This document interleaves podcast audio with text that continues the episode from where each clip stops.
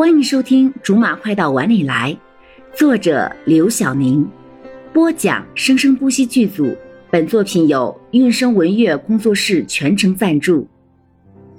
第五十五章：顶头上司的暧昧。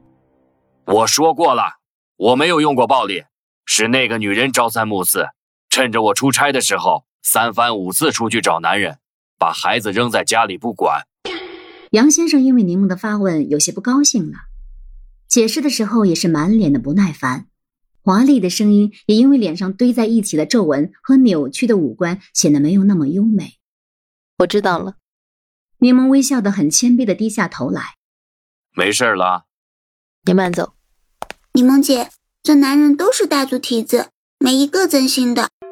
不至于，这也是个别的情况。柠檬回答着，刮了一下小薇的鼻子。回到办公室后，王涵从柠檬的身边走过，手里拿着水杯，好像是刚接完水回来，哼唧了一声，扭着身段说：“这些大老板看起来阔绰，在这种事情上可是小气的很。这案子你要是拿不下来，就等着他拆你后台吧。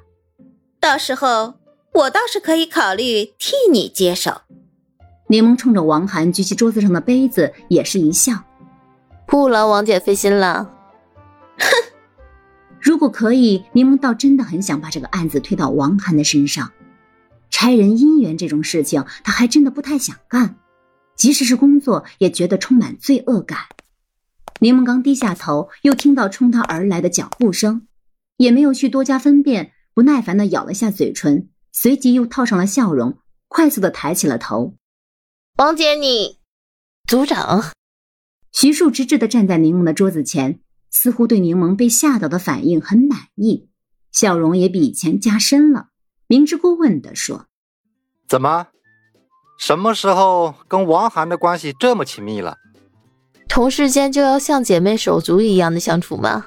更何况王姐还是前辈。”柠檬在心里用力的吐了吐舌头。呸了几声，希望佛祖可以原谅他说的这么天理不容的谎话。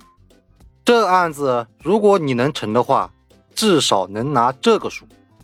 徐树优雅的伸出几根手指头，在柠檬面前晃了晃。如果之前的都算练习的话，这次算是你正式开张了。柠檬瞪大了眼睛，不可置信的看着徐庶说：“这么多，不就是个离婚的案子吗？又不是企业诉讼。”有这么高吗？这位杨老板出手一向大方，而且他早就想跟他太太离婚了，很多次都没有成功，所以你现在就像他的一根救命稻草一样，他一旦抓住就不会放手的。那这一次我算是捡个大便宜了呗？差不多可以这么说。柠檬站起身来，微微靠近徐树，左右环顾了一下。确定没有人注意他们两个，才悄悄地说：“为什么？什么为什么？”徐叔听到柠檬突如其来，甚至没有任何根据的问题，完全没有一点不明所以，很淡定的回问柠檬：“为什么这么照顾我？”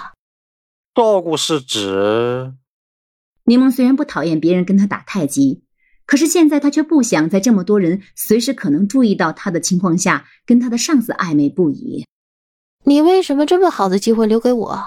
上次也是，大上次也是。好了，以上就是我们播讲的本章的全部内容，感谢您的收听，我们下集不见不散。